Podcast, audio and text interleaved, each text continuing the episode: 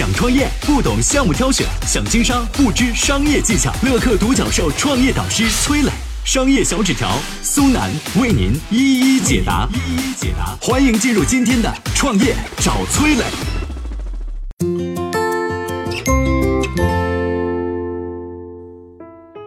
百年老字号狗不理包子是如何成名的？为什么当年被慈禧太后夸奖的狗不理包子，现在却不香了呢？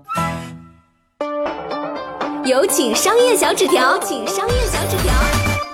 狗不理包子你没吃过，至少也听过吧？你没听过，你就等于没看过春节联欢晚会，对吧？啊，今天咱就夸一夸这狗不理包子，是吧？这很知名啊。这个狗不理呢，据说清朝咸丰年间，河北武清县杨村有个叫高贵友的年轻人啊，小高，十四岁那年呢，从老家到天津谋生去，在一家铺里当伙计。这铺子呢，主要是做包子的。随着经验的积累，这个小高的手艺越来越好。到二十多岁的时候，开了家自己的包子铺，叫德聚号啊，品德的德，聚集的聚啊，德聚号。这个高贵友的包子比其他人呢，啊，最大特色就是这个材料真材实料。啊，比如它的包子是天津第一家用骨头汤做活馅儿的，哎，好吃是吧？这包子馅儿呢是肥瘦相济，比例按照季节呢有所不同。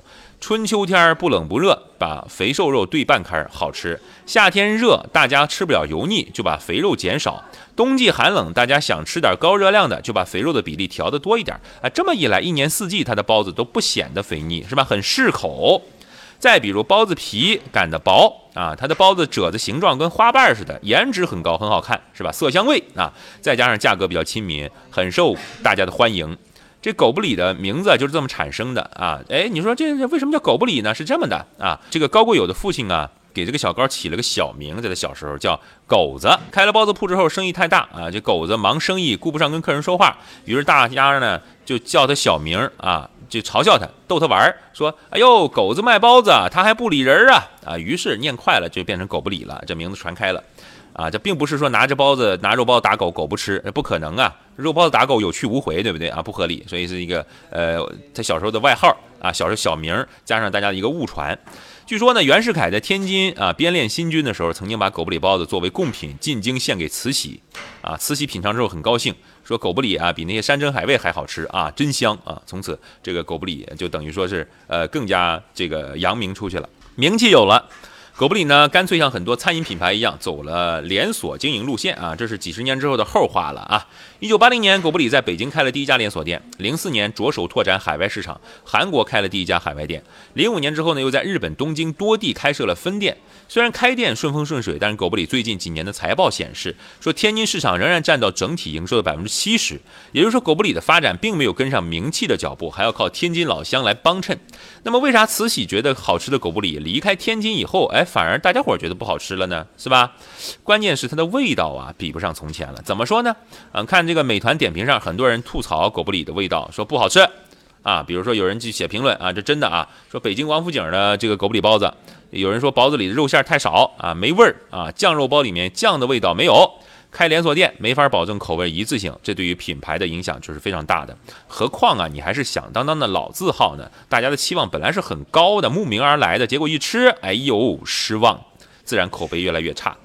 还不只是口味，更糟糕的是，狗不理已经不甘心做一个小小的包子了，他一门心思要做奢侈品。嚯，北京王府井店的酱肉包一个卖二十块钱，一个包子二十块钱啊！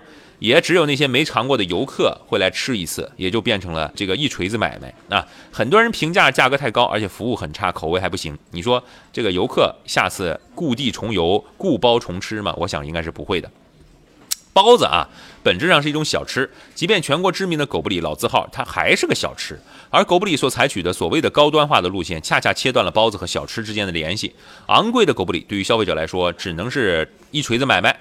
而消费者本身选择很多，品牌店有庆丰包子啊、虎视眈眈，还有众多街边包子铺也抢生意。狗不理就算是名声在外，它真的也被大家感觉不香了。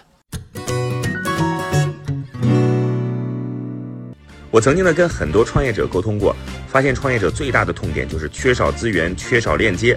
于是呢，我们创立了创业者社群“乐客独角兽”，现在啊已经有三万多人了。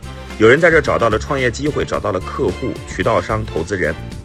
下拉手机屏幕，在节目简介里边有我的个人微信号，我在社群等你。